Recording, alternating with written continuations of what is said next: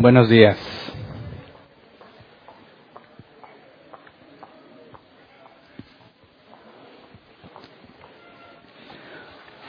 Como que hace frío, pero no, ¿verdad? Yo salgo con suéter y mis hijos en manga corta. Ya después recapacité y dije, no, no era necesario. Pero bueno, ¿cómo les fue de agua? En la noche estuvo la tormenta, todo lo que da. Todavía en la mañanita estaba muy duro. Gracias a Dios nos dio tregua el clima este mínimo en este periodo de tiempo en el que nos movemos, nos trasladamos a la iglesia y todo eso. Así que, que bueno, los que vienen de muy lejos, no he recibido ningún mensaje de que haya problemas por encharcamientos ni nada. Espero que ninguno tenga problemas en llegar. Muy bien, vamos a empezar con el estudio el día de hoy. Vamos a Hebreos 13, 13. Hebreos capítulo 13, versículo 13, nueva versión internacional. Dice, por lo tanto, salgamos a su encuentro fuera del campamento, llevando la deshonra que él llevó. El nombre del tema del día de hoy es llevando la deshonra que él llevó. De hecho, esta es, esta es la frase en la que nos vamos a enfocar porque al llegar a la parte final de la carta, sabemos que originalmente no están divididos ni por capítulos ni por versículos, ¿verdad? Pero al decir que estamos estudiando el capítulo 13, estamos hablando de la parte final de esta carta y hace una serie de exhortaciones eh, referentes a la vida cristiana. Les vamos a ver cada una de ellas, pero quería que consideramos este pasaje inicial porque si leemos desde el versículo 12, vamos a leer Hebreos 13, 12 y 13. Dice, por eso también Jesús, para santificar al pueblo mediante su propia sangre, sufrió fuera de la puerta de la ciudad. Por lo tanto, salgamos a su encuentro fuera del campamento, llevando la deshonra que él llevó. Y aquí hay una analogía entre el sacrificio ofrecido por el sacerdote y la muerte de Jesús en la, en la cruz. Hay una analogía entre que una vez sacrificado el, el, holocausto del animal, pues tenía que quemarse fuera del campamento. Entonces, esta analogía es dicha después de una serie de exhortaciones. Y lo importante es que tenemos que entender cómo llevar a la práctica estas exhortaciones. Y me parece que la más complicada de las que se mencionan, no en dificultad, sino de comprensión, de saber cómo aplicar, es precisamente cuando dice llevando la deshonra que él llevó. ¿Cómo le hacemos para llevar la deshonra que él llevó? Leamos el versículo 13 en la Reina Valera 60, que no menciona la palabra deshonra. Reina Valera 60 y luego en la traducción lenguaje actual.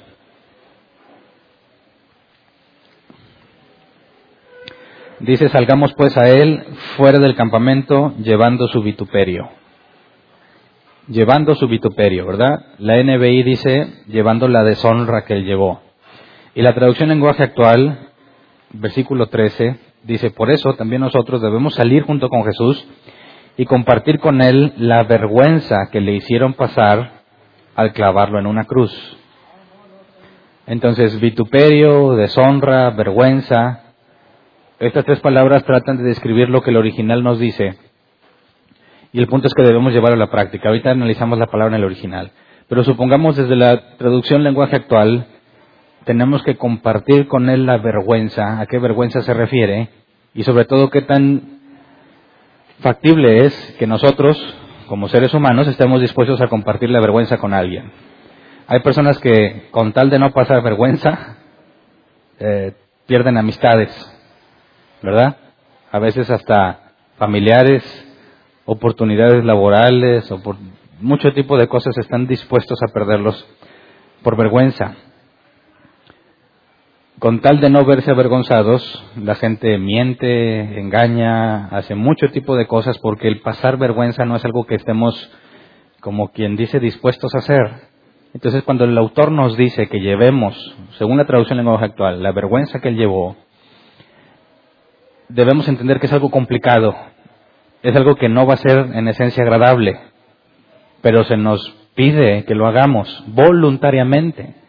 Dice, si nosotros evitamos a toda costa la vergüenza y el autor nos pide que voluntariamente participamos en esa vergüenza, es claro que no todos van a poder. Es más, no van a querer.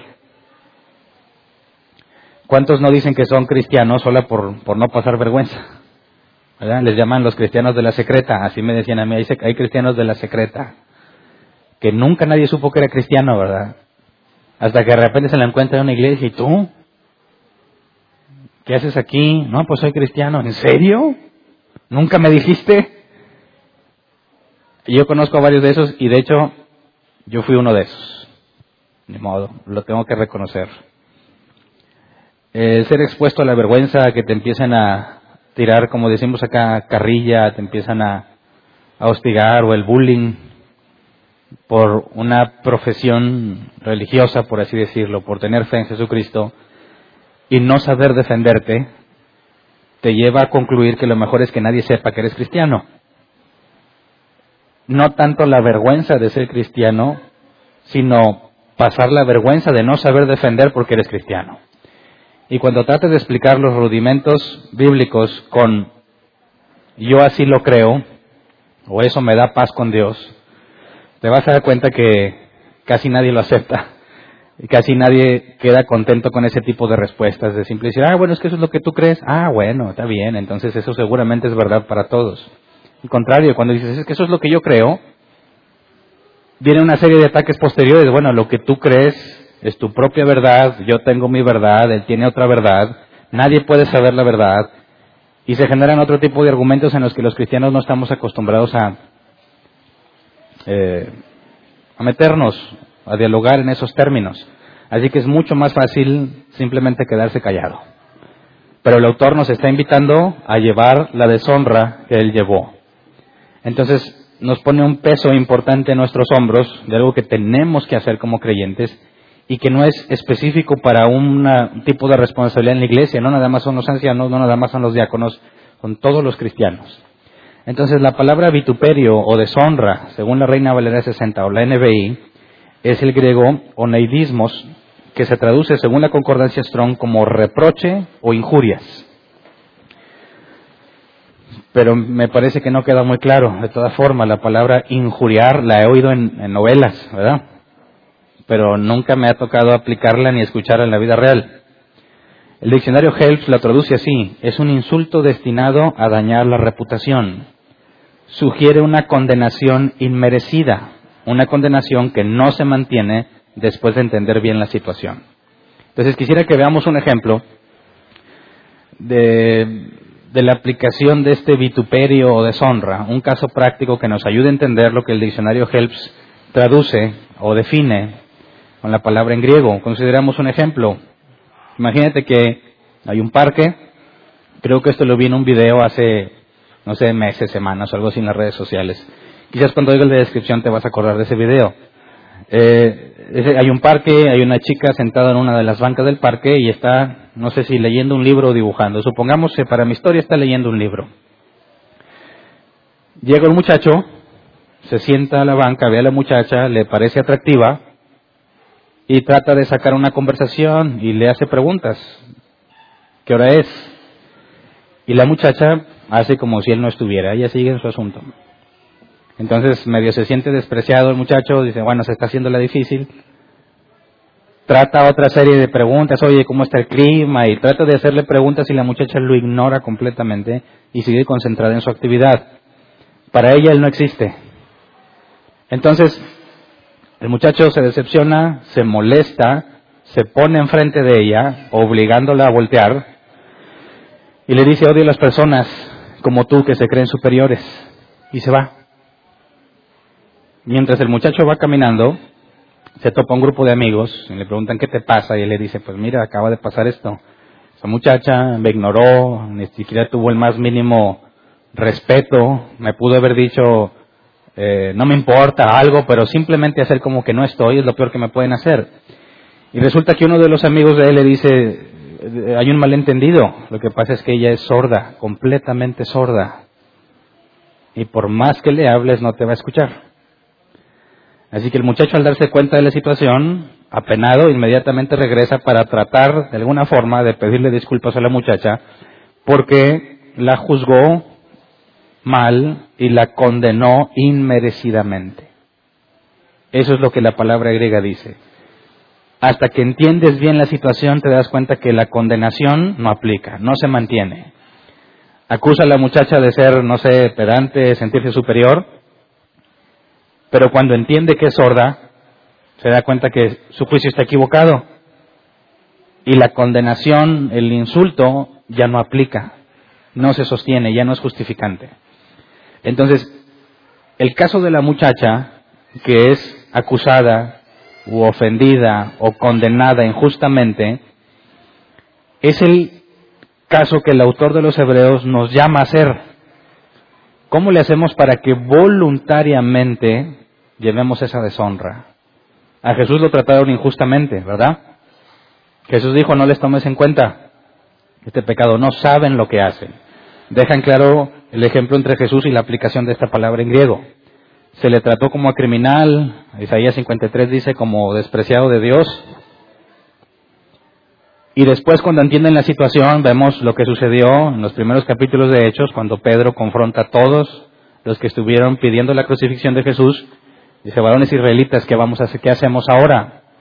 Donde se dan cuenta que lo deshonraron, lo injuriaron, lo condenaron injustamente y hasta que comprendieron la situación reconocen que no se mantiene.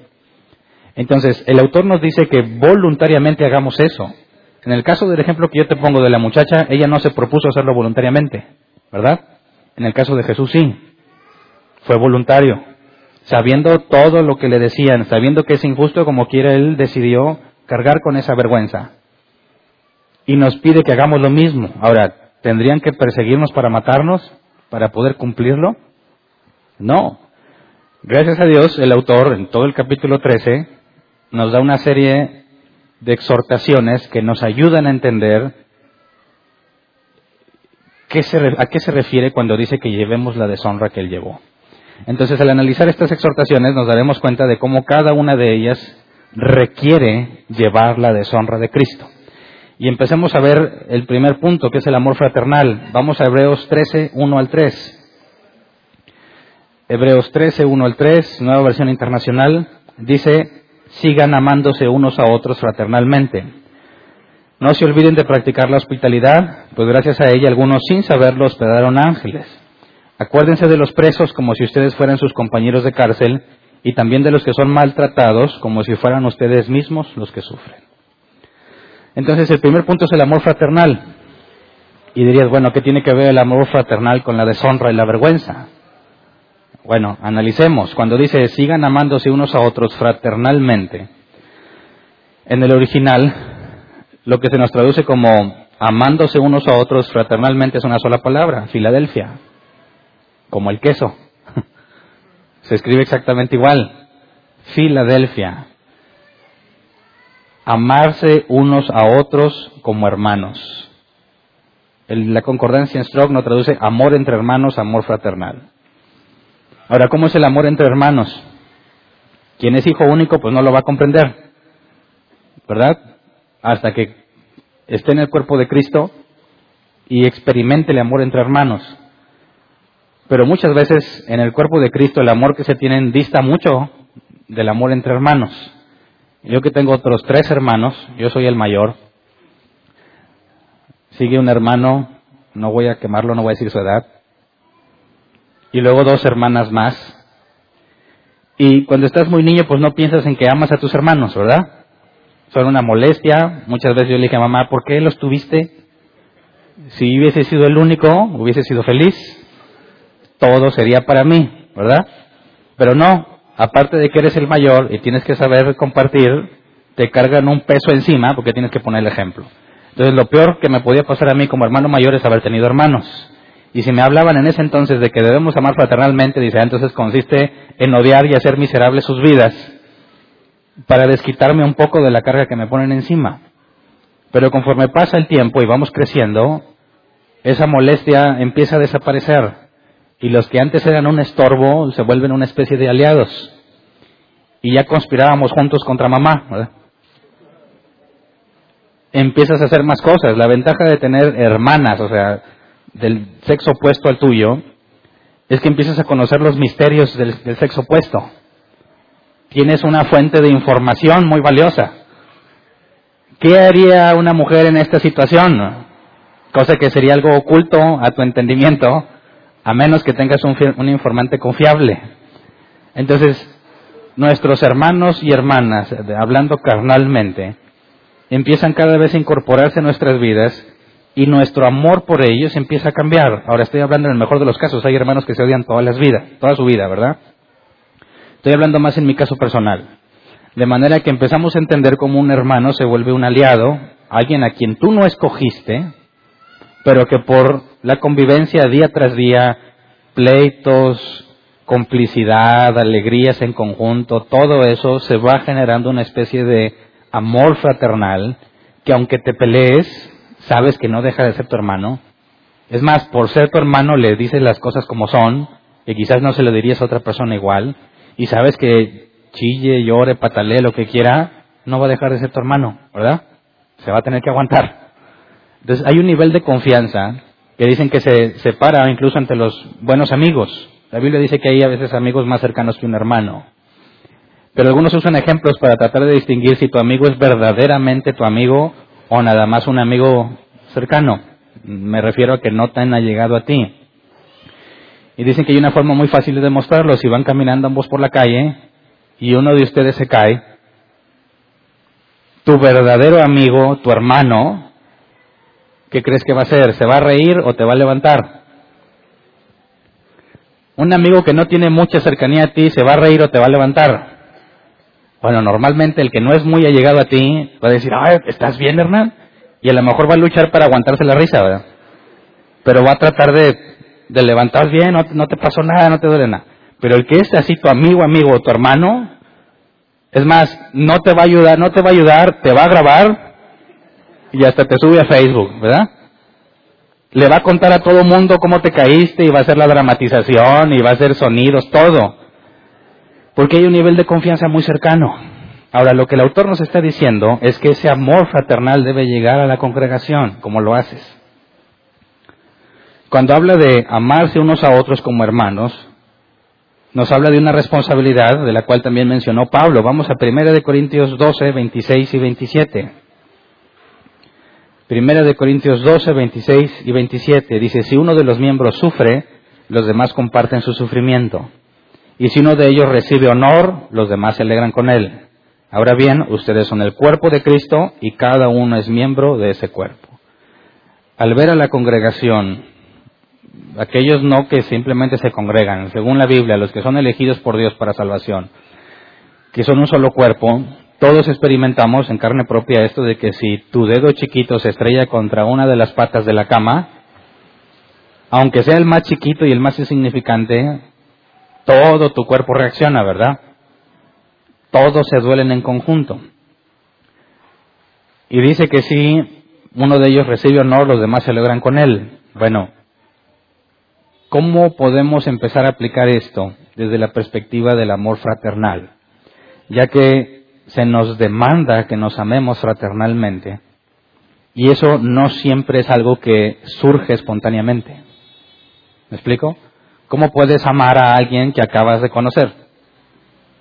Dice, mira, él también ya es miembro de la iglesia, ay, te amo como hermano. Mientes. Mientes con todos los dientes. No puede ser. Sentirás afecto, cariño, pero nunca un amor fraternal porque ni siquiera lo conoces. Entonces, ¿cómo es que ponemos en la práctica este amor fraternal? Si es algo que no puedes generar por ti mismo como una decisión. Ahorita decido amarte como hermano. No se puede. El amor filos no es por decisión. ¿Verdad? ¿Cómo le hacemos? Bueno, lo primero que se nos encomienda, que se nos encomienda en la escritura es el amor agape. Por decisión. Antes del filos tiene que estar el agape. El que por decisión buscas, confiando en que Dios en su fidelidad te concederá el filos indispensable en una congregación. Así que aquellos de nosotros que estemos esperando que de repente brote un amor fraternal, hacia los miembros de la iglesia, nunca va a pasar, nunca va a llegar y se te va a demandar no tenerlo. dices, ¿por qué Dios si nunca brotó de mí, nunca me lo diste? No, es que lo primero que se te manda es el amor ágape, aún a tus enemigos.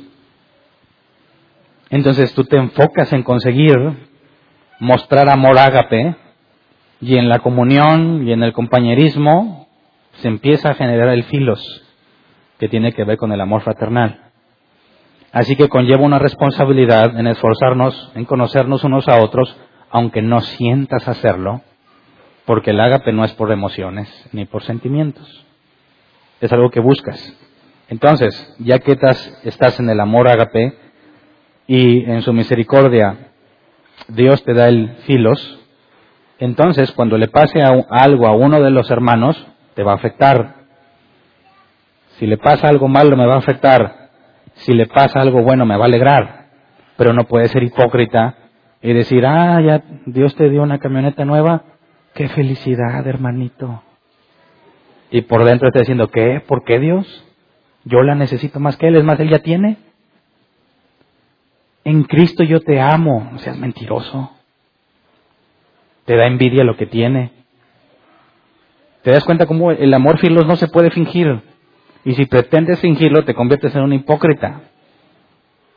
Entonces no se trata de que todos nos volvamos personas amorosas diciéndole a todo mundo que lo amas. No, se trata de que busquemos genuinamente llegar al punto en el que cuando le digas a alguien, te amo en el amor de Cristo, sea algo genuino y verdadero y no mera, no mero protocolo cristiano. ¿Cuántas personas conozco que apenas estoy hablando con ellos y dicen que ya me aman en Cristo? Dices, ¿cómo? No puede ser. ¿Me amas, Ágape, entonces? Ah, bueno, estás decidiendo, ok, pero no me digas que es un amor fraternal. No me digas que me amas como hermano porque ni siquiera me conoces. Entonces, ahí está el punto. Llegas a una congregación, no los vas a amar, no los vas a amar como hermanos. En ese instante no. Pero por medio de la obediencia a lo que la escritura demanda, por medio de una amor ágape empiezas a construir un posible amor filos. ¿Verdad? Entonces, cuando uno de los miembros sufre, los demás también van a compartir su sufrimiento. Esto nos lleva a muchísimas aplicaciones, que lo podemos ver en caso de los hermanos en carne o carnales. Y yo lo veo mucho en el caso de mis hijos, eh, que yo me veo muchas veces reflejado en ellos, porque, bueno, mi hija mayor Sabri está más separada de Alexa y Dael, pero Alexa y Dael son casi cuatitos mi hermano y yo casi tenemos la misma diferencia que entre Dael y Alexa. Y al principio todo era una competencia. Mi hermano y yo siempre competíamos en todo, en todo. Cuando vienen mis hermanas que son más pequeñas y, y la diferencia de edad es más notoria, era difícil. No competías con ellos porque sabes que eres mayor, pero compites con el que piensas que está a tu nivel. Bueno, en mi caso, como en el caso de mis hijos, llega el punto en que es pura peleadera y peleadera. Y tú tienes que resolverla, ¿verdad? eh, me dijo esto, ya no digas. Ahora ella me dijo, porque le dice, y sabes que no tiene solución, nunca vas a acabar. Siempre hay una razón para seguir discutiendo. Así que encontramos una forma muy útil. Si están en la tele o algo y se empiezan a pelear, bueno, ¿saben qué? Si no llegan a un acuerdo, se los quito o se los apago. Es que él tiene la culpa, no me importa, arréglense. Y, tienen que verse uno al otro, ¿verdad? Y tienen que encontrar la forma, como los dos quieren seguir viendo la tele o jugando, tienen que encontrar la forma de arreglarse. Ya no importa quién tuvo la culpa. Es cómo negociamos, qué me das, qué te doy, qué me presto o te debo esto, para soportar la ofensa y continuar haciendo lo que queremos hacer. Y yo pienso que eso es, refleja lo que debe suceder entre los creyentes que cuando realmente nos entendemos como hermanos, debemos de llegar a un acuerdo para seguir haciendo lo que se supone que es lo más importante para nosotros, servirle a Dios. ¿Verdad?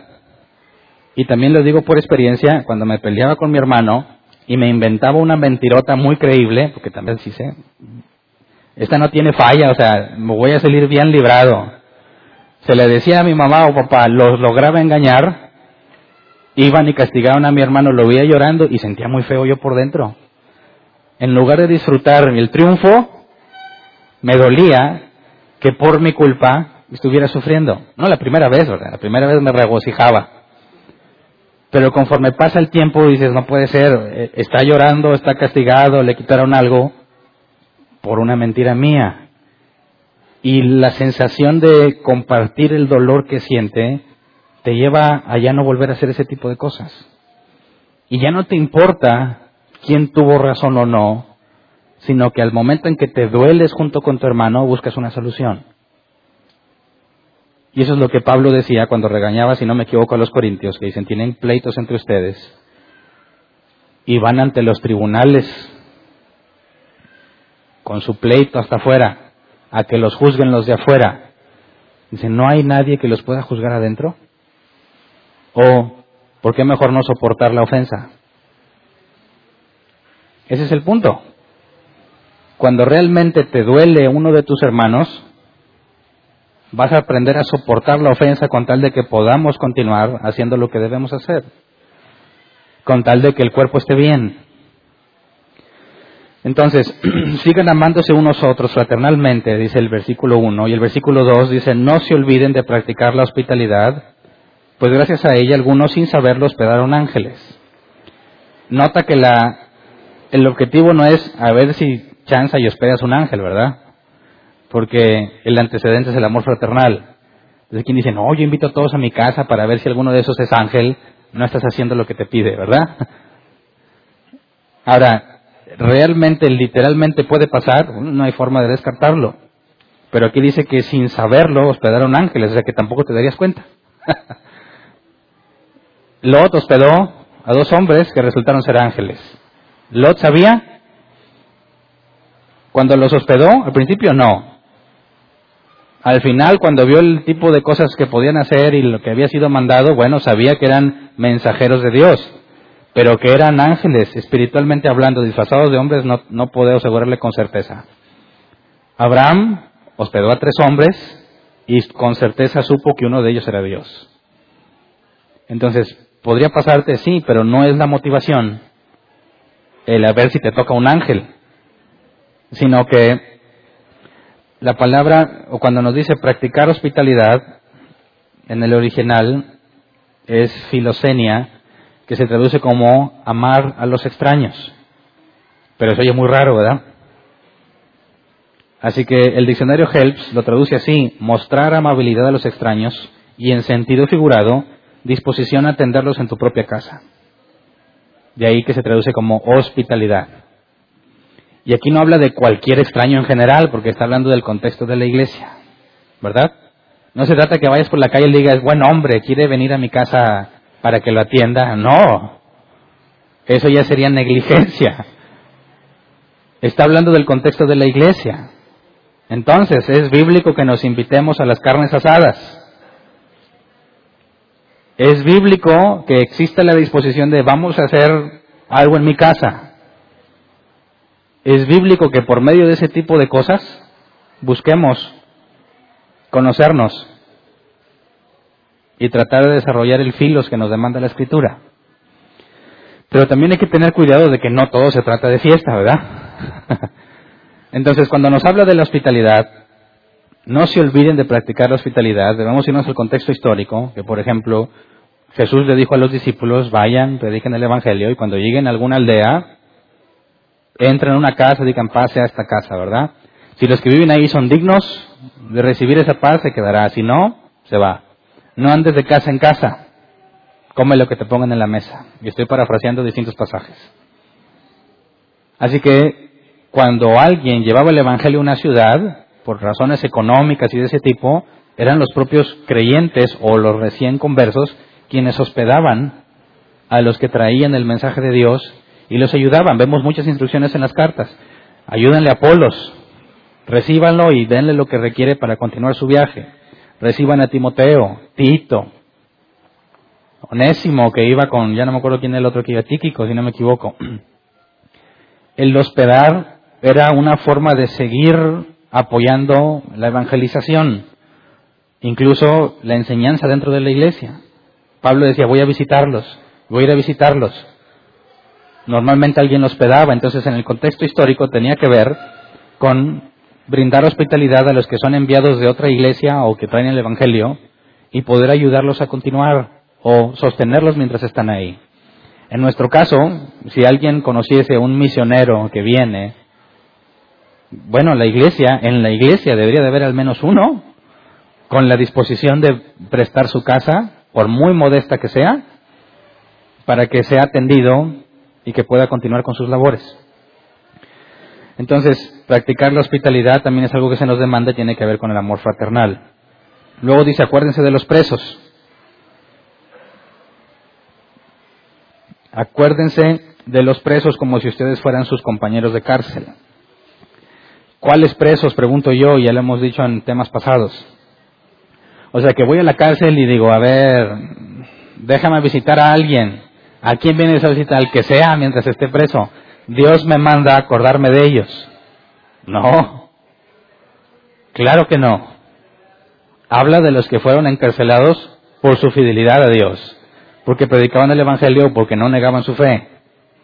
A ellos, los que están encarcelados, el contexto histórico nos ubica en la persecución que están sufriendo y a los creyentes encarcelados. No se trata de ir a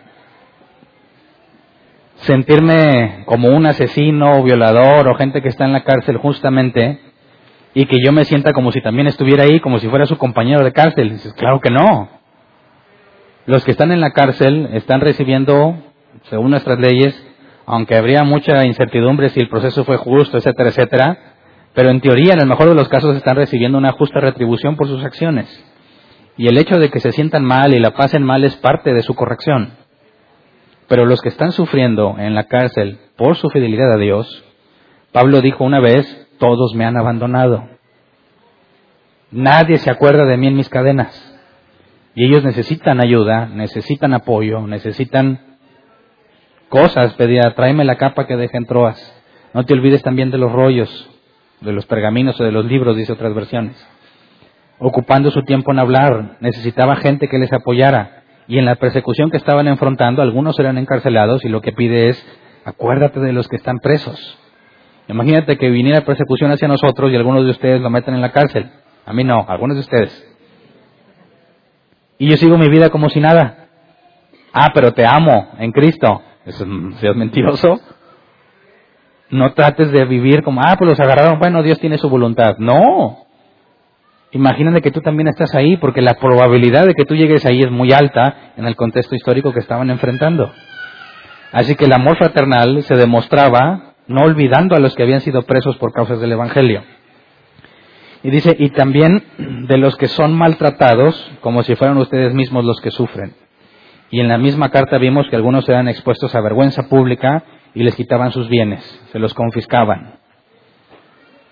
A alguien le, imagínate que en el contexto de ellos, alguien le quitaron muchas de sus posesiones. ¿Cómo va a vivir? ¿Cómo continúa su vida cotidiana? Alguien tiene que acordarse y ayudarlos. Entonces, todo esto suena muy bonito, ¿verdad? ¿Qué tiene que ver con la vergüenza de Cristo? ¿Qué tiene que ver con la deshonra? ¿Cómo haciendo esto llevamos la deshonra? Bueno, no, no, no saquemos esto del contexto. Un cristiano era abominación a un judío. El ejemplo más claro es Saulo de Tarso, ¿verdad?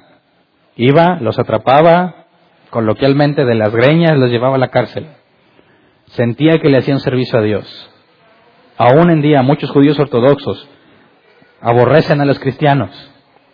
Los seguidores del colgado le llaman. Bueno, ¿qué pasa si tú vives en una comunidad judía y eres cristiano. ¿Cómo te va a ir? ¿Cómo le fue Esteban? Cuando empiezan a debatir con él y Esteban empieza a defenderse y no tienen cómo contraargumentar lo que Esteban dice, les da tanto coraje que lo mataron a pedradas. Ahora, si tú vas a amar a ese tipo de personas, a los que son despreciados por la sociedad, y tú los amas como hermanos, ¿en qué te conviertes? en un despreciado por la sociedad. Así que voluntariamente llevas la deshonra cuando amas a los que son perseguidos, cuando visitas a los que estaban encarcelados, cuando ayudas a los que les quitaron sus posesiones o los maltrataron, porque son tratados como escoria. Y cuando tú te acercas a ellos y los abrazas como hermano, con lo que implica recibir a alguien como hermano, tú te vuelves parte de esa misma vergüenza. Así que voluntariamente llevas la deshonra que Cristo llevó. ¿Me explico? Entonces, cuando estamos en la escuela, en el trabajo y sale el tema de los aleluyos, y tú no quieres decir que eres un aleluyo, no eres uno de los hermanos, sale por ahí un valiente que dice sí, no tiene mucha experiencia, no se sabe defender, él dice que todo lo hace por fe y cree ciegamente lo que le enseñan, sabes que se lo van a tupir. ¿Dices algo o dejas que lo masacren solo? Sabes que si revelas tu secreto de que tú también eres cristiano, también te van a traer a ti así. Así que tienes que tomar una decisión. Bíblicamente, ¿cuál es la decisión que debes de tomar? Llevar la deshonra que Cristo llevó. Y agarro a mi hermano, le digo, yo también creo como él. Te conviertes también en algo despreciable y lo hiciste voluntariamente. ¿Me explico? Ese es el caso en el que el amor fraternal puede convertirse en una deshonra para la sociedad, en una deshonra a los ojos de los demás por hacer lo que es correcto. Mucho de eso lo han vivido los cristianos que se convierten en familias de otra religión, católicos, testigos de Jehová, mormones. Casi siempre empieza uno y es el rebelde, la oveja negra. ¿Cómo te atreviste a traicionar el legado de nuestros ancestros? Tu abuela está retorciéndose en la tumba, ya que sabe que eres un aleluyo. ¿Cuántas veces te dijimos que no te acercaras a esa gente? Te conviertes en algo repudiado, ¿sí o no? ¿A quién le tocó? ¿A?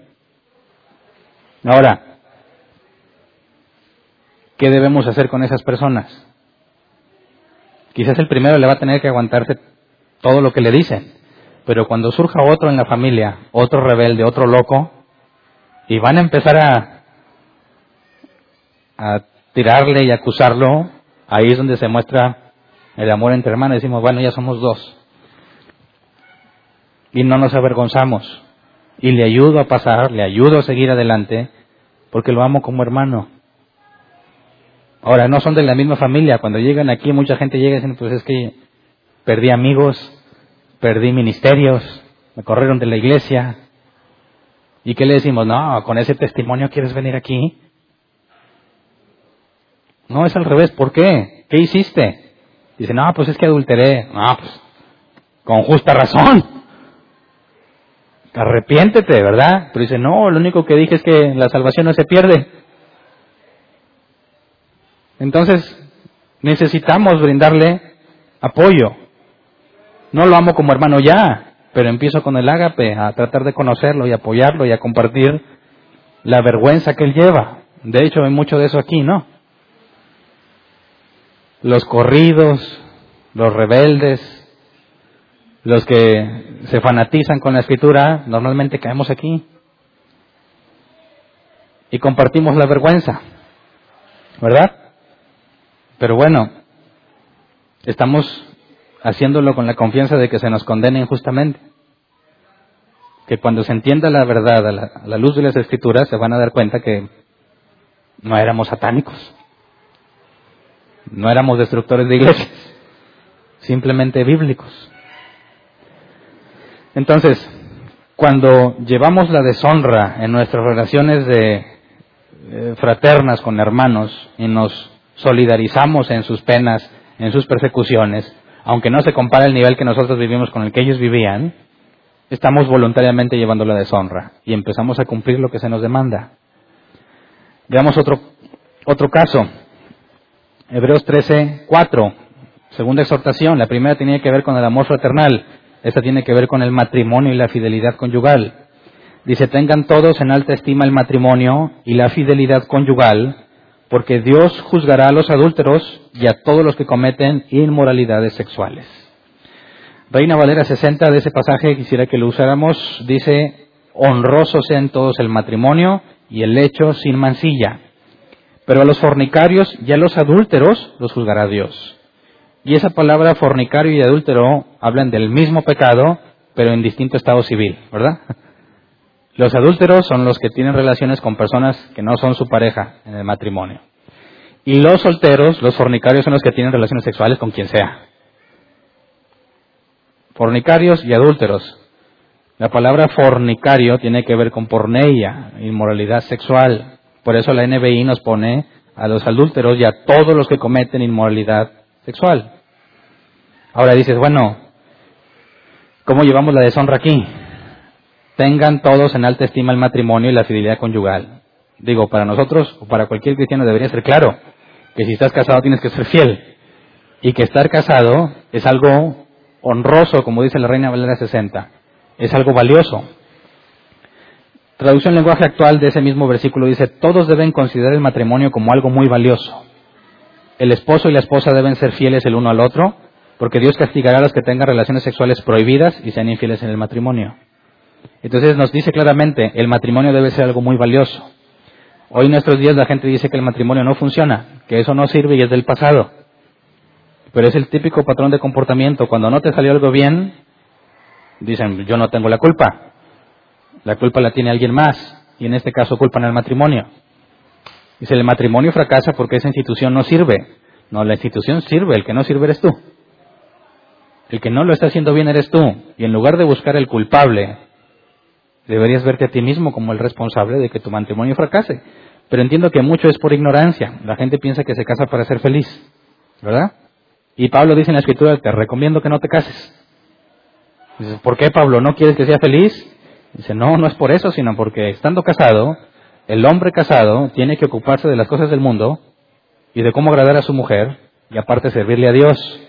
Triple salto mortal. ¿Verdad? El mundo tu mujer y agradar a Dios. Mientras que el soltero, solo de agradar a Dios.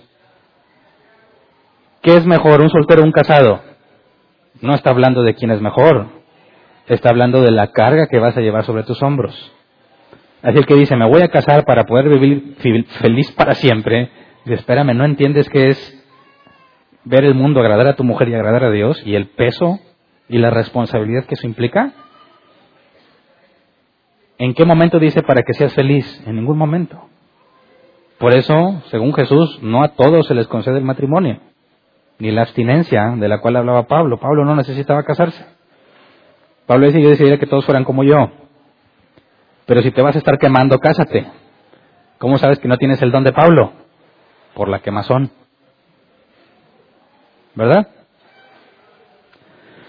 Entonces, tengan todos en alta estima el matrimonio. Dices, a ver, ¿cuál es el, asunto ahí histórico para entender cómo esto se convierte en algo que llevamos como deshonra? Vamos a 1 Timoteo 4, 1 al 5. Sabemos que estas cartas todas están, son contemporáneas, ¿verdad? Más menos 5 años, más menos 7 años, están viviendo prácticamente las mismas experiencias. Primero Timoteo 4, 1 al 5 dice, el Espíritu dice claramente que en los últimos tiempos algunos abandonarán la fe para seguir inspiraciones engañosas y doctrinas diabólicas. Tales enseñanzas prohíbe, eh, perdón, provienen de embusteros hipócritas que tienen la conciencia encallecida. Prohíben el matrimonio y no permiten, no permiten comer ciertos alimentos que Dios ha creado para los creyentes, perdón, para que los creyentes, conocedores de la verdad, los coman con acción de gracias. Todo lo que Dios ha creado es bueno y nada es despreciable si se recibe con acción de gracias, porque la palabra de Dios y la oración lo santifican. Entonces nos damos cuenta que algunos embusteros enseñaban que no te deberías de casar. ¿Por qué?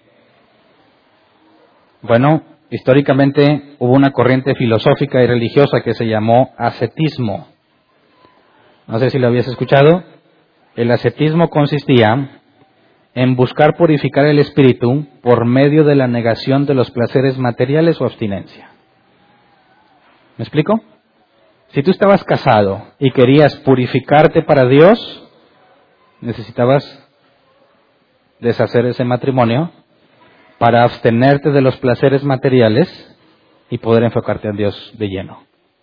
De manera que según esta doctrina, aquel que es virgen es más cercano a Dios que el que no lo es porque se casó. En pocas palabras, tu pureza la perdías al relacionarte con una mujer. Dice, oye, pero si te casaste y Dios instituyó el matrimonio, no importa, ya te contaminaste. Si realmente quieres ser puro, abstente de eso. Y aquí generan un conflicto, ¿no? Porque si Dios instituyó el matrimonio y tú quieres agradarle a Dios, y por agradarle a Dios dices que el matrimonio te estorba y es malo, pues ya tienes una contradicción. No puede ser que si Dios instituyó el matrimonio antes de la caída, ¿verdad? Porque dice, no, el matrimonio fue, he escuchado que algunos dicen, el matrimonio es, Dios lo hizo para hacernos sufrir a causa de la caída. Dices, no, es previo, ¿verdad? Antes de que Adán y Eva fallaran como fallaron, ya existía el matrimonio y ya se había dicho que se unirían y serían una sola carne. Y en ese momento todo era bueno. Y eso es algo de lo que Dios nos dejó. No nos lo quitó. Lo dejó en la humanidad a pesar de la caída. Así que no puedes concluir que el matrimonio es algo que te lleva al dolor o que te aparta de Dios o que te quita pureza o espiritualidad. Al contrario, puedes entender mejor el concepto de la Trinidad cuando estás casado, porque se les demanda que sean como uno, una sola carne. Entonces, este tipo de personas que Pablo nos advierte o les advertía, van a decir que no te cases, van a prohibir que te cases. Lo digo sin ofender, lo vemos todavía en la actualidad con nuestros amigos católicos y sus sacerdotes que no pueden casarse. ¿Verdad? Y hay otras religiones que prohíben, el budismo se abstiene de tener hijos, casarse, porque buscan que al negar lo material alcances lo espiritual. Es un grave error. Entonces imagínate que vives en una sociedad donde toda la gente piensa que al casarte como que te contaminas y tú dices, no, casarte es algo muy valioso. ¿Cómo vas a empezar a ser catalogado? Y encima que eres cristiano. ¿Qué te pasa? Dime, ¿cuántos piensan, como muchos ateos, incluso lamentablemente cristianos, tratan de argumentar, diciendo que como la mayoría lo hace, entonces debe ser verdadero, ¿verdad? Dice, bueno, imagínate en aquel contexto se empieza a fomentar la doctrina de que no debes de casarte si quieres servirle a Dios. Y alguien llega y dice, no, pues el matrimonio es algo valioso, es algo que Dios instituyó. De hecho, por medio del matrimonio podemos conocer mejor a Dios.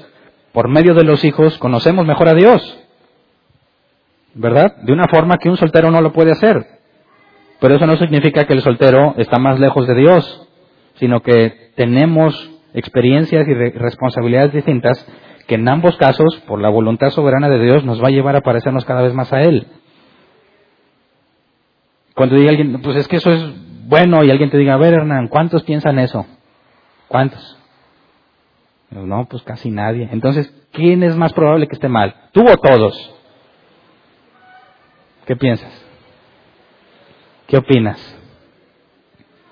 ¿Todos están locos? O tú. Dice, bueno, hay un dicho, no es bíblico, ¿verdad? Pero dicen que antes de pensar que estás tonto, asegúrate que no estás rodeado de tontos. ¿Verdad? Porque quizás la manera en que no nos podemos poner de acuerdo no refleja mi incapacidad, sino la de ellos. Así que buscaría otro contexto para ver si hay gente que piense como yo en lugar de llegar a la conclusión de que estoy loco. De hecho, si tú te fijas en la escritura, la mayoría, las mayorías, nunca han estado del lado de Dios. ¿Verdad? Normalmente en la escritura las mayorías están equivocadas. Desde Génesis hasta Apocalipsis. ¿Verdad? Así que ponerte en la mayoría y tratar de concluir que estás bien por la mayoría, bíblicamente es incorrecto, ya que el ejemplo es que nadie busca a Dios, nadie busca lo bueno, y lo más extraño es que las mayorías estuvieran haciendo lo correcto. Así que eso nos lleva a entender que cuando en una situación en la que la doctrina se empieza a infiltrar a la iglesia, incluso entre el judaísmo, donde mientras más te abstengas, más cercano es a Dios y los cristianos enseñan lo contrario, van a ser expuestos a la vergüenza y a la humillación. ¿Verdad? Y luego nos lleva este mismo versículo a otro extremo, porque nos dice que alta estima el matrimonio y la fidelidad conyugal. Y esto nos lleva a otra corriente que le llamaban el libertinismo, no sé si lo traduje bien, pero hay un pasaje que lo deja en claro. Vamos a Judas, Judas 4. Judas tiene un solo capítulo, ¿verdad? Judas 1.4. Dice, el problema es que se han infiltrado entre ustedes ciertos individuos que desde hace mucho tiempo han estado señalados para condenación. Son impíos que cambian en libertinaje la gracia de nuestro Dios y niegan a Jesucristo, nuestro único soberano y Señor. Así que los que decían, me voy a purificar absteniéndome de todo, lo material, de todo placer, era un extremo. El otro extremo es, yo puedo hacer todo convierten en libertinaje la gracia de nuestro Dios. Así que podían casarse, recasarse o no casarse y tener parejas, lo que sea. Pero no se consideraban paganos, se seguían considerando cristianos. ¿Cómo le haces? ¿Cómo una persona racional justifica sus hechos diciendo que está bien con Dios? ¿Cómo es que una persona que hace lo contrario a lo que la Escritura pide, cómo es que se convence de que está bien con Dios? ¿Has conocido cristianos así? La Biblia dice que todo es lícito, mas no todo me conviene, así que puedo hacer lo que sea, pero ¿quién va a definir si me conviene o no? Pues yo. Y yo creo que esto me beneficia. Y dicen en nuestro tiempo es más, me trae paz con Dios. ¿Lo has escuchado? ¿Quién de aquí quiso medir su situación por su nivel de paz? Nomás yo. Nunca estabas, oye, ¿qué, es lo que Dios quiere? Pues no sé, checa cómo andas en la paz, así me decían a mí. Si no estás en paz es porque andas mal. Si tienes paz es porque andas bien. Bueno, eso, eso genera un problema enorme, ¿verdad? Porque la Biblia dice que la carne es opuesta al espíritu y que se opone constantemente a lo que Dios quiere muchas cosas que me van a sentir bien son opuestas, ¿verdad?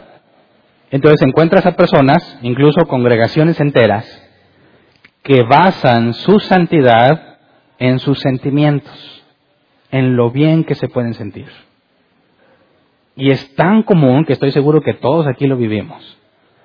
Porque pudiste haber vivido una semana llena de pecado, pero si llegabas a la reunión te echabas unas canciones de esas que llegan al corazón y te sentías bien, salías como si hubiese sido perdonado. Y decías, estoy bien con Dios porque ya lo adoré y siento la presencia. ¿Sí? ¿Y todo lo que hiciste? Es más, todo lo que vas a salir, todo lo que vas a hacer saliendo de ahí. No, no, pero yo siento la presencia. ¿Y cómo medimos nuestras emociones? al grado en que podamos permanecer bíblicos a pesar de las emociones que tengamos. ¿En qué momento mi paz es un estándar más alto que lo que la Escritura dice? ¿Qué opinan? ¿En qué momento tu paz te permite hacer algo que claramente contradice la Escritura? Ese es un serio problema en el cristianismo actual. Serio problema, muy serio. Muchas personas como Saulo, que pensando que le brindaban un servicio a Dios, estaba en contra de Dios. Pablo, bueno, Saulo, Saulo, ¿por qué me persigues? Dura cosa te es dar de coces contra el aguijón. Y yo me imaginaba una abeja grandota y dándole patadas, el aguijón. Bueno, si tú te posicionas en ese tiempo y en la manera en que se transportaban las personas, carretas jaladas por bueyes, Resulta que si tú tratabas de hacer que el buey trabajara y no se dejaba, se enojaba y en su enojo empezaba a patear la carreta con las patas traseras. Y está la fuerza del animal que le hacían un daño considerable a la carreta o le echaban a perder. Entonces, la gente, sabiendo que los bueyes constantemente se les rebelaban, tuvieron que ingeniárselas para evitar que el buey les destroce las carretas.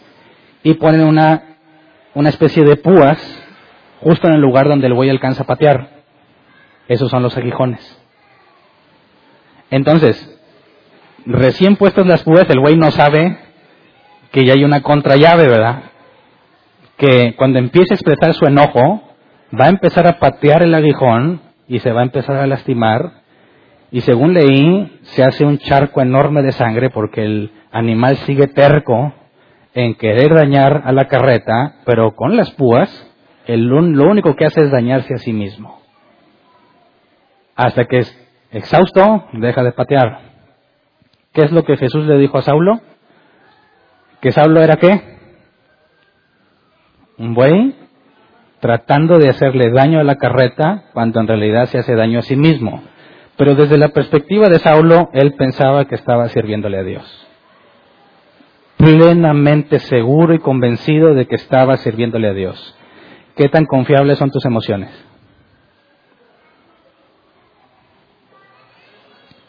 ¿Sabes qué? Mientras más leo la Biblia, menos confiable soy. Más me doy cuenta de lo poco confiable que soy en mis sentimientos, porque todo mi ser carnal, bíblicamente, se opone a lo que Dios quiere. Y aprendes con el tiempo a decir, a ver, tengo que hacer algo y no me dan ganas de hacerlo. Seguramente eso es lo que Dios quiere que haga por la oposición que experimentas. Obviamente no es algo ciego y absurdo, sino que conoces la escritura también, sabes que lo debes hacer, sabes que no te dan ganas y dices, no me dan ganas, no porque no sea de Dios, sino porque mi carne es opuesta a lo que Dios quiere. ¿Me explico? Entonces nunca confíes en tus emociones.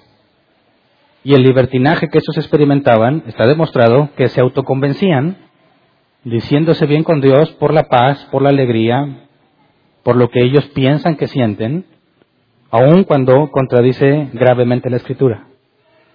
Entonces, nuestra conciencia, nuestras emociones deben estar sujetas a la escritura.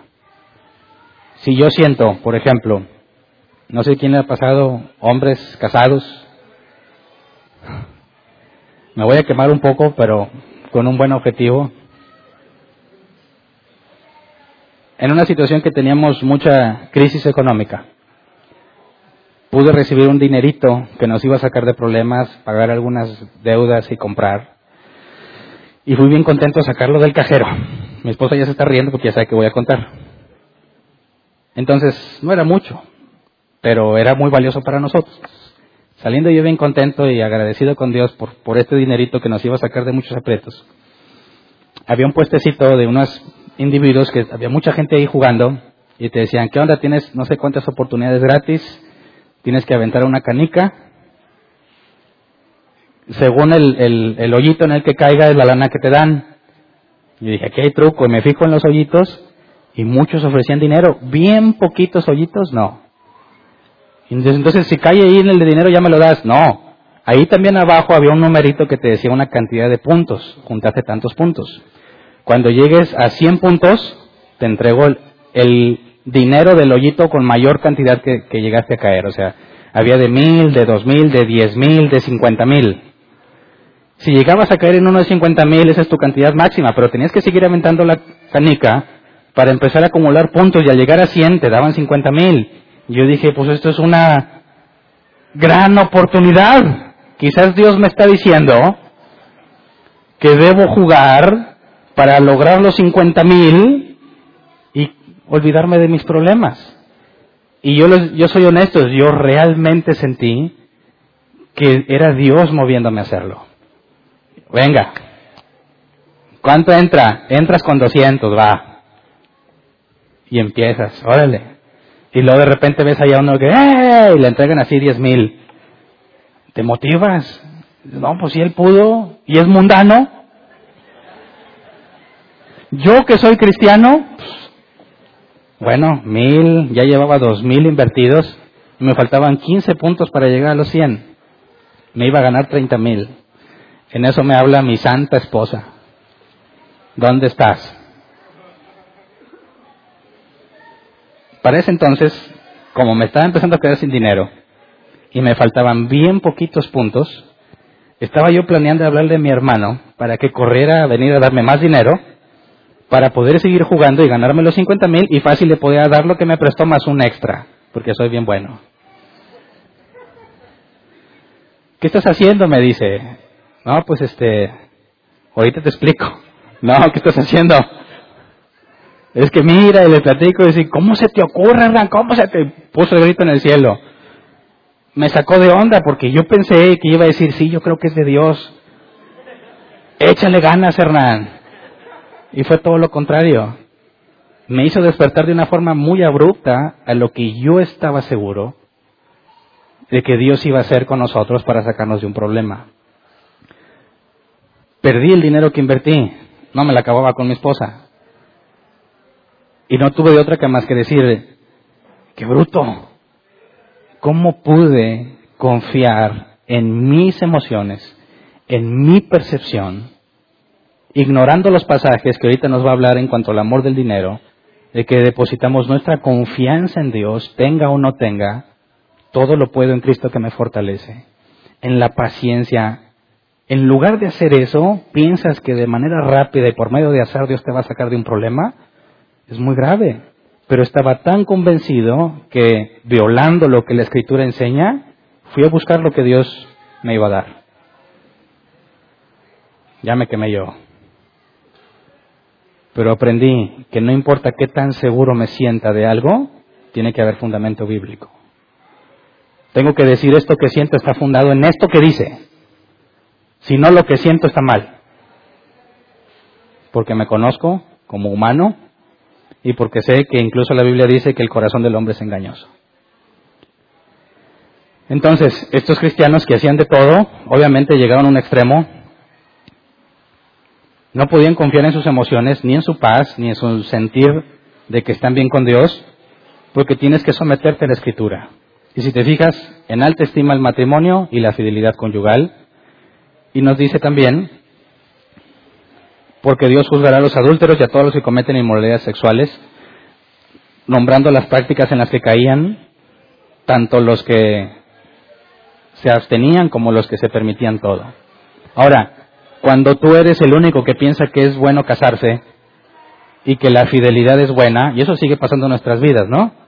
Cuando yo me reunía con compañeros no cristianos, se presumían uno al otro si habían conquistado a la secretaria de no sé quién, si habían salido con no sé qué, que en el día del amor y la amistad se iban con otra no sé qué, y se enorgullecían, o sea, era motivo de orgullo y los otros se asombraban, ay, ¿cómo le haces? dices, ¿por qué? No, y tú, mm, ¿Por qué no te vienes al table dance? Porque mm, a mí me gusta estar con mi esposa. Tu esposa seas mandilón. O sea, ¿qué te pasa, Hernán? ¿Por qué desperdicias tu vida? Vive tu vida y te empiezan a menospreciar. Te empiezan a acusar de mojigato, fanático. Siempre lo han hecho y no tienen problema. Algunos dicen más, hasta mi esposa sabe y no le importa. Bueno, lleva la deshonra de Cristo diciendo el matrimonio es valioso, y la fidelidad también. Aunque me acuses de mandilón, de mojigato, de poco hombre, voluntariamente llevo la deshonra que él llevó. ¿Me explico? Luego, nos da más información, Hebreos 13, 5 al 6. Manténganse libres del amor al dinero y conténtense con lo que tienen, porque Dios ha dicho, nunca te dejaré, jamás te abandonaré, Así que podemos decir con toda confianza, el Señor es quien me ayuda, no temeré, ¿qué me puede hacer un simple mortal? Y aquí está el mismo ejemplo que yo mencioné, ¿verdad? Pero quisiera que analizáramos en el original qué es el amor al dinero. Manténganse libres del amor al dinero. en griego son solo dos palabras, manténganse y libres del amor al dinero. Esa libres del amor al dinero es una sola palabra, afilarguros que la concordancia Strong lo traduce como sin amor por el dinero. El diccionario, el, el diccionario Helps lo traduce no cariñoso a la plata. Literalmente. No cariñoso o no afectuoso a la plata. ¿Qué clase de persona es esta que ama el dinero? Algunos dicen, no, pues debe ser un loco que nomás trabaja toda su vida, que hace todo. No. Aquí no está hablando de trabajo ni de inversión de tiempo ni nada de eso ama de un afecto a la plata, un cariño. Lucas 16, 13 al 15, vamos a ver en palabras de Jesús este mismo asunto. Lucas 16, 13 al 15.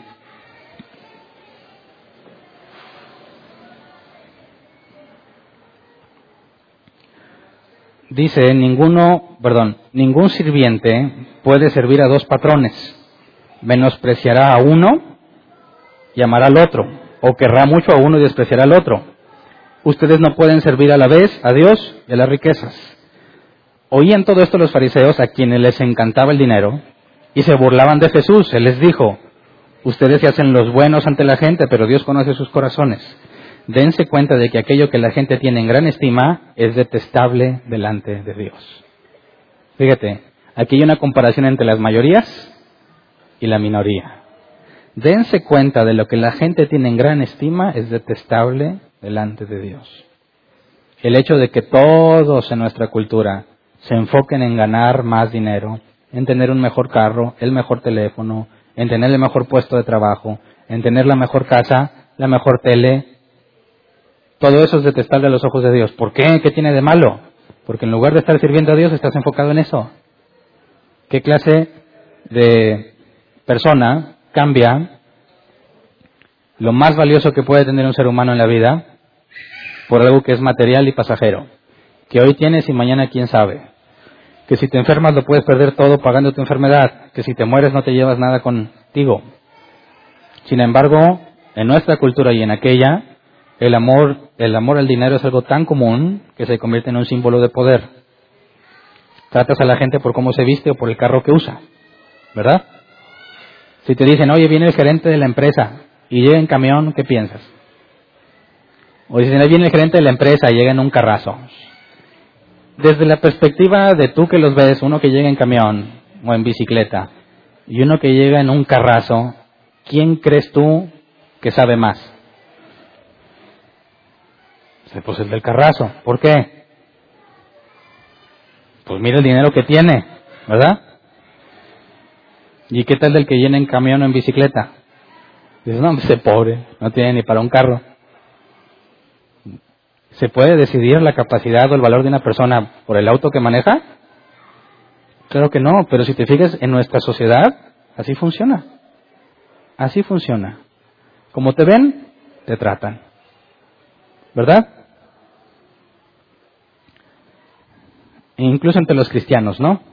A mí ya me ha tocado hace mucho, ya, ya se acostumbraron a mí, pero antes sí me decían, oigan, ni pareces pastor así. La corbata, ¿dónde está? En los miércoles ya me vengo más casual, ¿verdad? Mezclilla, playera. Hubo gente que se ofendía. Hernana, si no pareces pastor.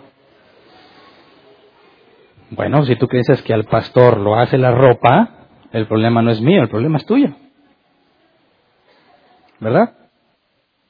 Y si tú tratas de ganar una posición por la manera en que te vistes, por el carro que manejas, vas a batallar mucho en sostenerla.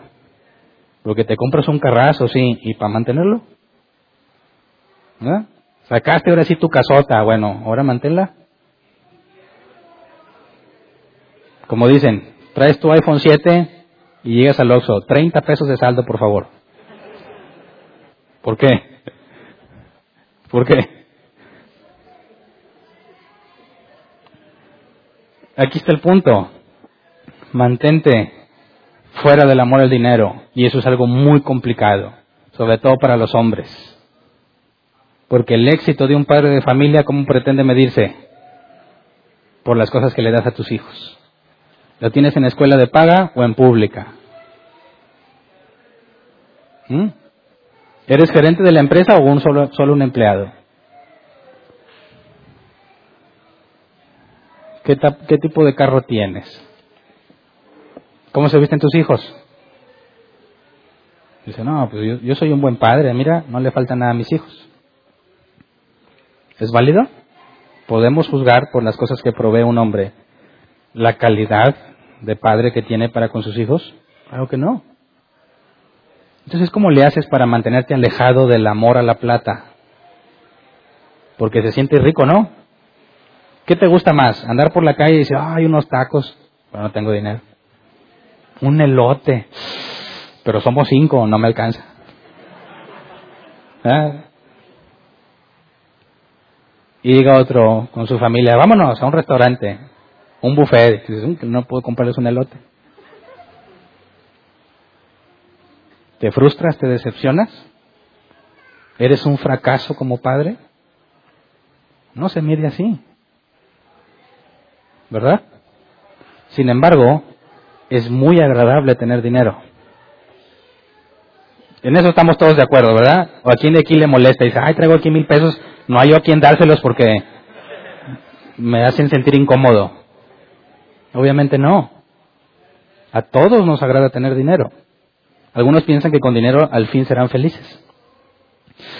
Ay, cuando tenga este dinero, al fin voy a ser tan feliz. Ahorita soy tan miserable, pero confío en que Dios me va a dar el dinero que necesito para alcanzar mi felicidad.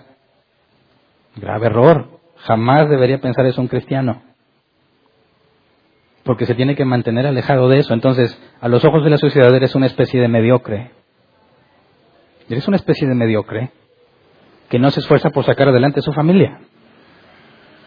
Lo que no se dan cuenta es que los mediocres son ellos, que están sacrificando a su familia por tener bienes materiales, los cuales son incapaces de reemplazar el amor, el cariño, el tiempo, la comprensión de un padre para con sus hijos.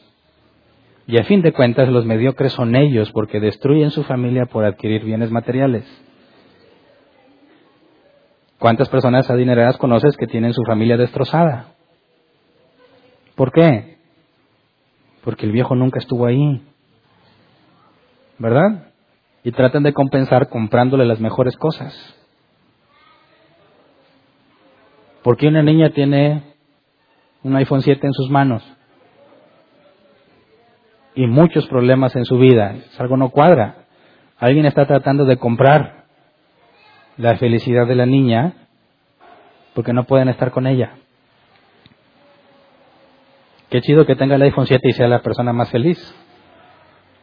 No tiene de malo que tenga el iPhone 7, sino que trates de reemplazar con material lo que no le puedes dar en calidad de tiempo. Entonces, cierto, el cristiano va a parecer un mediocre. El cristiano va a decir, mira, tengo para vivir, estamos bien. Si me enfoco en obtener más dinero, voy a sacrificar a mi familia. Voy a sacrificar servicio a Dios. Voy a sacrificar esto, así que por eso no lo hago. ¿Cómo, Hernán? A Dios le agrada la excelencia, dice. Tienes que llegar a puntos de influencia, de poder, para poder bendecir a la nación. No me importa bendecir a la nación, tengo que bendecir a mi familia. Porque según la escritura y los requisitos, si no tienes en orden tu familia, no puedes servir a Dios. ¿Verdad? Pero la etiqueta de mediocre no te la van a quitar. Así que llevas la deshonra. Llevas la deshonra.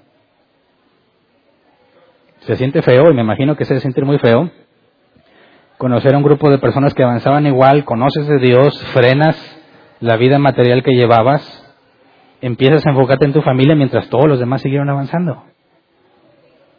Una reunión, dices, ¿para qué? Bueno, empezar a preguntar, ¿y tú qué carro traes? A lo mejor llega en camión o mi carcachita. Y van a ser pura presumidera entre lo que son, lo que lograron, cuánto ganan, a dónde se fueron de vacaciones. Y no puedes tener un tema de eso porque tú no estás invirtiendo el tiempo en conseguir eso sino en estar con tu familia. Así que vas a llevar la deshonra. Se van a burlar, se van a mofar, se van a hacer a un lado, pero tenemos la obligación y la responsabilidad de llevar la deshonra. ¿Me explico? Rendimos a cuentas a Dios de todo lo que tenemos, no nada más de nuestro dinero. Y tener dinero no es sinónimo de bendición, ¿verdad? Entonces esto lo he visto muy común. Hernán, tú dices que enriquecerse es malo. No, yo digo lo que Jesús dice. Si tu objetivo es enriquecerte, no vas a poder servirle a Dios. Porque para enriquecerte necesitas mucho tiempo y esfuerzo, ¿verdad? Y en lugar de dedicarlo a las cosas de Dios de tu familia, se lo vas a dedicar al negocio o a la empresa. Y yo ya lo viví. Así que la clave está en lo que el autor dice. Quisiera que lo leyéramos otra vez Hebreos, porque nos dice que nos mantengamos alejados del amor al dinero y conténtense con lo que tienen. Ese es el antídoto. Conténtense con lo que tienen. ¿Qué significa en el original conténtense? La palabra griega es arqueo, que se traduce como estar satisfecho, ser suficiente o estar contento. O sea, el proverbio 31 dice, Dios no me des tanto que me olvide de quién eres y diga, mi mano me ha engrandecido ni me des tan poco que robe y manche tu nombre. Más bien, dame lo necesario. Ahí está la sabiduría bíblica. Lo necesario para tener en orden las cosas. Además, el que trata de enriquecerse o que se siente inseguro, no tiene contentamiento, la raíz del problema de que no tenga contentamiento a fin de cuentas es falta de confianza. Por eso dice, conténdese con lo que tienen, pues Dios ha dicho, nunca te dejaré, jamás te abandonaré. Y está Josué 1.5. Pero no es que se esté apropiando de esa promesa, ¿eh? Sino que considere el punto de Josué, qué tarea tenía y cuáles eran sus recursos para hacerlo. Dios les quitó el maná recién entraron, ¿verdad? Ya no tenían la provisión diaria. Ahora se la tenían que ingeniar para conseguirla y aparte luchar contra los pueblos que están ahí, que son más numerosos y más fuertes. ¿Y qué es lo que le dice Dios? no te dejaré ni te abandonaré. Con eso te basta. Fue un gran riesgo. Josué se arriesga confiando en Dios, en que Dios va a dar todo lo que se requiera.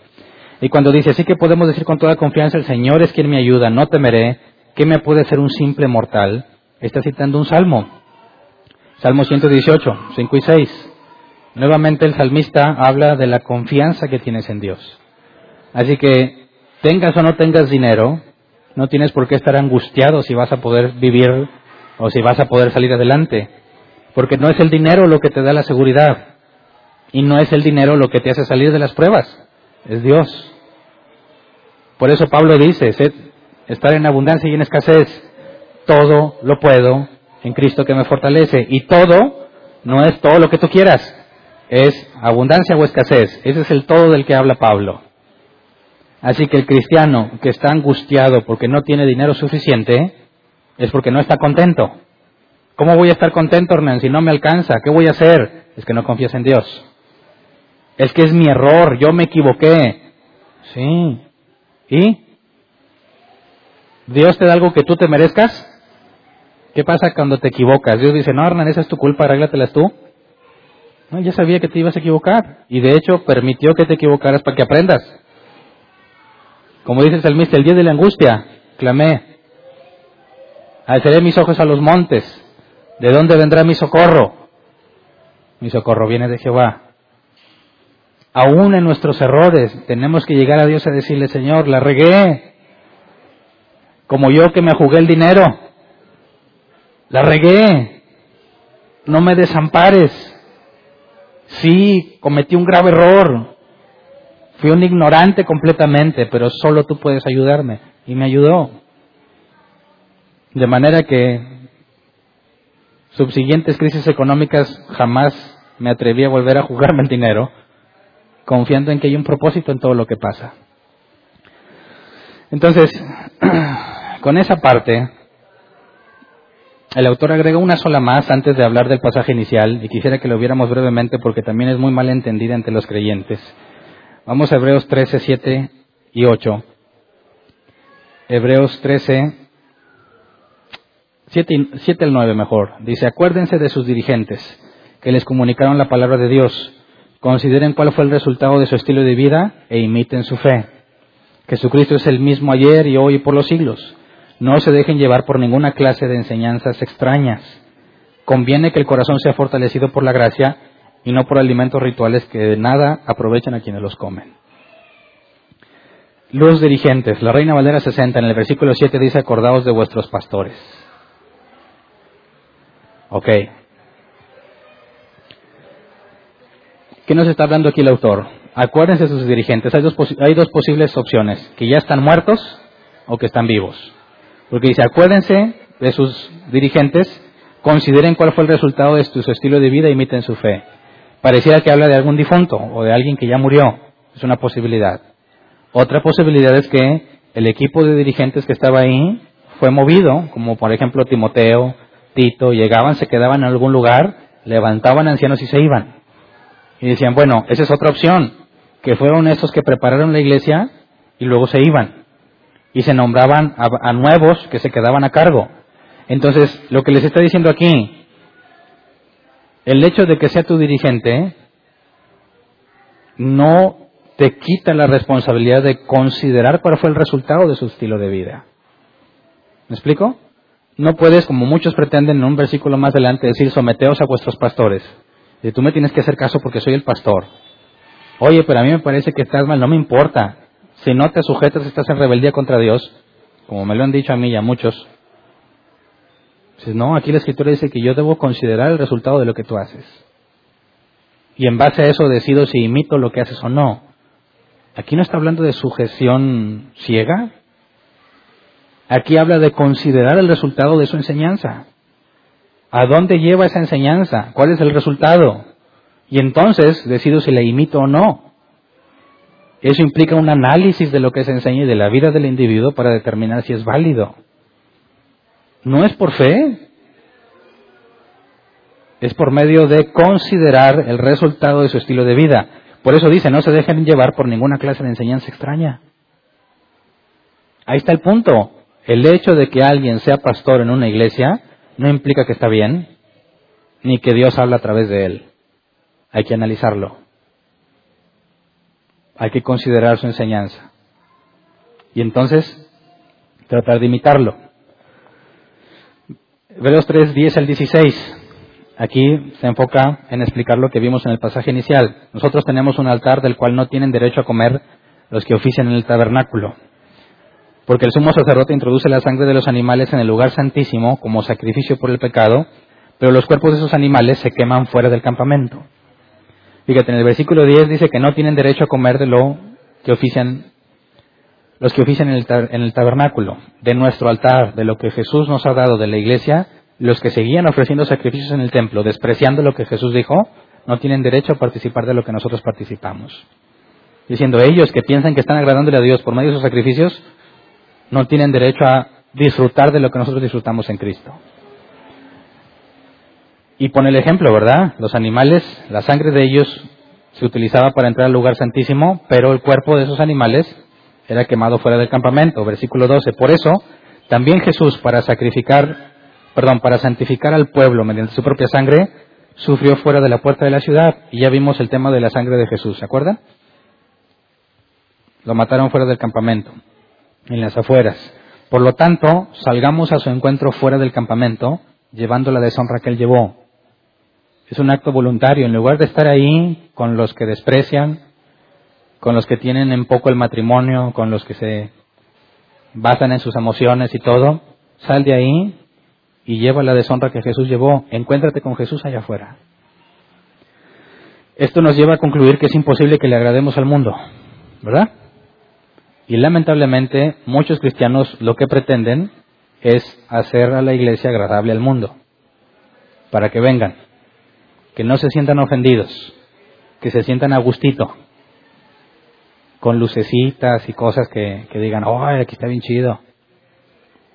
Para que digan, ve, ve que no somos tan distintos, dicen, ¿eh? No somos tan diferentes. Bueno, qué grave error. ¿Qué comunión tiene Cristo con Belial? ¿Qué comunión la luz con las tinieblas? No puedes tratar de agradarle al mundo, es imposible. El llamado es, salte de ahí y lleva la deshonra. No dice, trata de convencerlos. No dice, bueno, hagamos modificaciones para que se sientan a gusto y vengan. No, llevo la deshonra. Llevo la deshonra como Cristo la llevó. Es un error tratar de agradarle al mundo con tal de que vengan a la iglesia. Si Jesús fuera como los cristianos de ahora, nunca lo hubieran crucificado. ¿Verdad? Versículo 17, obedezcan a sus dirigentes y sométanse a ellos, pues cuidan de ustedes como, tienen, como quienes tienen que rendir cuentas. Obedézcanlos a fin de que ellos cumplan su tarea con alegría y sin quejarse, pues el quejarse no les trae ningún provecho. Ahora este pasaje me lo, dejaron, me lo echaron en cara muchas veces, muchísimas veces cuando yo cuestionaba a los dirigentes. Decían, Hernán, la Biblia es clara. ¿Qué dice aquí? Obedeced, Reina Valera 60, porque esa es la que más leemos obedeced a vuestros pastores y sujetaos a ellos. ¿Te sujetas o te vas? ¿Qué hacemos? Entonces hay que hacer lo que él diga. Dice, porque ellos vuelan por vuestras almas, velan por vuestras almas, como quienes han de dar cuenta y agarran la parte de Carnán. Yo soy responsable de ti. Obedéceme, es lo que la Biblia dice. ¿Quieres ser bíblico? Sométete. Y aparentemente te ponen un problema, ¿verdad? Aparentemente. Porque luego dice, para que lo hagan con alegría y no quejándose, porque esto no nos es provechoso. Así que la motivación al sujetarte a un dirigente tiene que ver con lo que ya leímos, consideren su estilo de vida, ¿verdad? Aparte, La Biblia dice claramente que nos es necesario obedecer primero a Dios antes que a los hombres. Los dirigentes trataron no aplicar este versículo, pero trataron de hacer lo mismo. El Sanedrín con los apóstoles le dijeron, les prohibimos terminantemente que prediquen ese nombre. ¿Por qué lo siguen haciendo? ¿Por qué no te sujetas? La respuesta fue simple. Es necesario primero obedecer a Dios antes que a los hombres. Así que cualquiera que te diga, sujétate, que se quede con sujeta, porque es primero obedecer a Dios. Si le demostramos lo que tú pides es contrario a la escritura, esto, esta contrariedad me libera de tu liderazgo. ¿Verdad? Así de simple. Ahora, pónganme a mí como ejemplo. Háganme alegre. No hagan que me queje. Dice, porque no os es provechoso, dice la NBI. Obedezcanlos a fin de que ellos cumplan su tarea con alegría y sin quejarse, pues el quejarse no les trae ningún provecho. ¿Ya ve? Quiéranme, ámanme, háganme feliz. Si lo que les pido concuerda con la escritura, no me obedecen porque, ay, él es el pastor. No, para que me hagas la vida más simple. Para que con alegría pueda cumplir la responsabilidad que se encomendó. Y lo digo por los demás ancianos también. Pero en ningún momento se pide sumisión a lo que, a lo que el pastor diga porque la sumisión jamás es al hombre sino a Dios. Y la tarea del pastor, como lo hemos visto muchas veces, es decir lo que Jesús dijo, mis palabras no son mías, sino del que me envió. Así que al obedecer lo que te digo, no me obedeces a mí, obedeces al autor de la escritura, que es el Espíritu Santo. Así que no te sujetas a mí, te sujetas a Cristo, si lo que yo te digo es lo que Él dice. Por eso no nos sujetamos a hombres, nos sujetamos a Cristo, siempre y cuando esos hombres hablen lo que Jesús enseña. ¿Verdad? Finalicemos la carta, versículo 18 al 25. Oren por nosotros porque estamos seguros de tener la conciencia tranquila y queremos portarnos honradamente en todo. Les ruego encarecidamente que oren para que cuanto antes se me permita estar de nuevo con ustedes.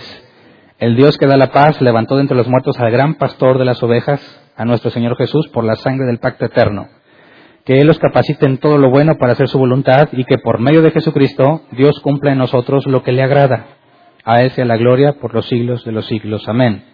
Hermanos, les ruego que reciban bien estas palabras de exhortación, ya que les he escrito brevemente. Brevemente, ¿eh? todo lo que ya llevamos estudiando y es breve. Quiero que sepan que nuestro hermano Timoteo ha sido puesto en libertad. Si llega pronto, iré con él a verlos. Saluden a todos sus dirigentes y a todos los santos. Los de Italia les mandan saludos. Que la gracia sea con todos ustedes. Fin de la carta. Entonces, en nuestro pasaje inicial, llevar la deshonra que él llevó, ¿queda clara la forma en la que la debemos poner en práctica? ¿Lo has estado haciendo o le has sacado la vuelta?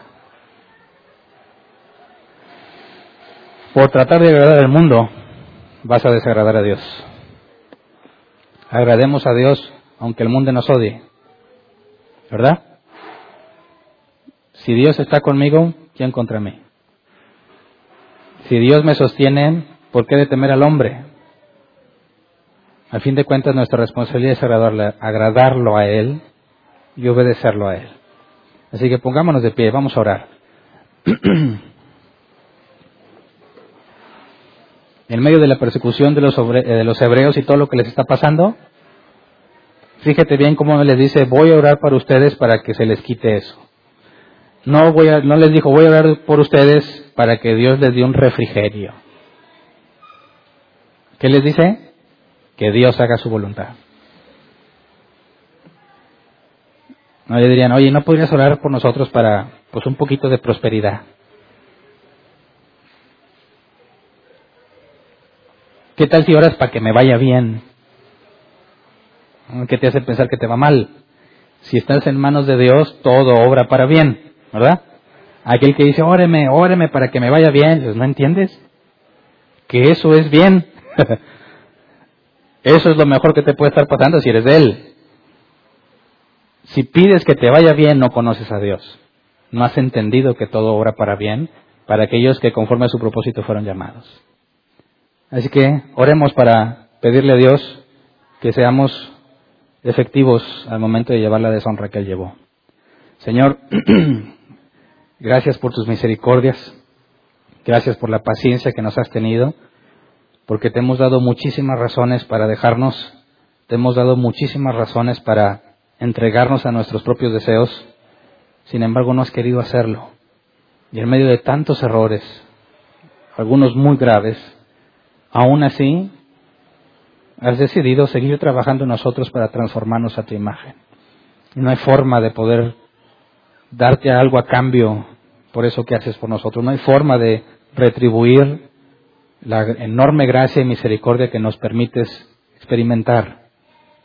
Gracias porque en medio de tantas locuras en las que estábamos en las que estábamos participando, en medio de tantas falsas enseñanzas y doctrinas erradas, aún así nos llamaste, nos limpiaste y nos has puesto a tu servicio. Señor, que nunca nos avergoncemos de tu nombre, que nunca escondamos lo que somos en ti, lo que has hecho con nosotros, que nunca amemos el dinero más de lo que te amamos a ti, que nunca amemos ninguna otra cosa más que a ti, Señor, para no ser tomados por idólatras. Señor, que podamos confiar en ti en medio de cualquier situación, sea adversidad, sea bienestar, sea pobreza o sea riqueza, en cualquiera situación en la que nos encontremos, que nunca las circunstancias nos lleven a determinar si estás o no con nosotros. Que el ambiente que nos rodee, que las personas que nos condenan, no sean nunca el medidor de nuestra relación contigo. Más bien, por medio del entendimiento que, solo tú puedes dar, permítanos comprender cada vez más las escrituras, comprenderlas mejor para poder comparar nuestras emociones, nuestros sentimientos, nuestras decisiones a la luz de lo que tu escritura dice y podamos sujetarnos a lo que dice tu palabra. Señor, que seamos guiados solamente por la escritura, reconociendo que nuestro corazón es engañoso y que nuestra carne es opuesta a tu espíritu, Señor. Concédenos esto que te pedimos, que podamos ser eficientes a la hora de hablar de tu palabra, a la hora de hablar de ti, en solidarizarnos con los que son menospreciados, con aquellos que son tomados como gente mediocre, con aquellos que son tomados por personas fanáticas o religiosas. Enséñanos a solidarizarnos y a tener un amor fraternal entre nosotros. Así como dice la Escritura que Dios pone el querer como el hacer, pone nosotros el trabajar en el amor ágape para que nos concedas el amor filos. El empezar por decisión a reunirnos unos con otros para que tú hagas lo que solamente tú puedes hacer, que haga brotar un amor fraternal entre nosotros, Señor para que según las escrituras puedan vernos como congregación y reconozcan a Dios en medio de nosotros por la forma en la que nos amamos. De antemano, Señor, que todo lo que hagamos sea para tu gloria y tu honra y sabemos que si pedimos conforme a tu voluntad nos será hecho. Gracias. Amén. Pueden sentarse. Preguntas, sección de preguntas. Si tienes una pregunta, levanta tu mano y te llevan el micrófono. Si vienes por primera vez y tienes una pregunta, puedes hacerla. No se requiere derecho de antigüedad. Y las preguntas son relativas al tema, ¿verdad? OVNIs, extraterrestres, resultados de tires y rayados, no tienen nada que ver con lo que estamos hablando. Así que enfoquemos este tiempo para aclarar preguntas sobre lo que acabamos de estudiar. ¿Alguien tiene una pregunta? Levante su mano. ¿No?